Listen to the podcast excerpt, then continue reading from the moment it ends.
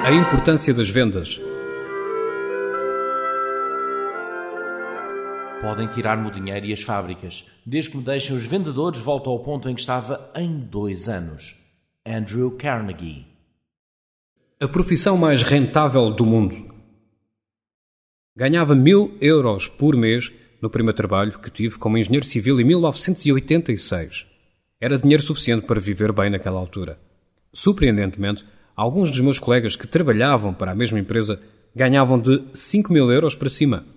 Nenhum deles tinha curso e a maior parte deles eram mais novos do que eu. Enquanto eu concebia projetos, fazia plantas de edifícios, tirava medidas, fazia cálculos e desenhos, o trabalho deles era vender as casas antes de serem efetivamente construídas.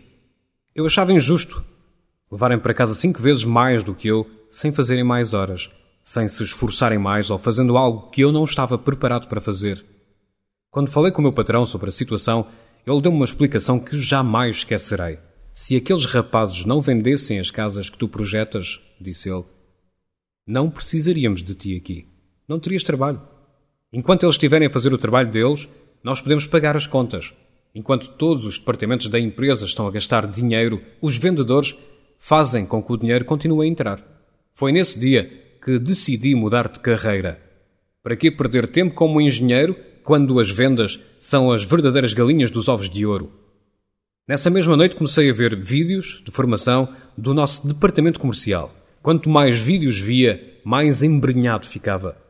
Os grandes mestres americanos de vendas, como Zig Ziglar, Bob Johnson e Tom Hopkins, ensinaram-me que vender produtos ou serviços não só era uma das profissões mais rentáveis do mundo, como também era uma das mais dignas.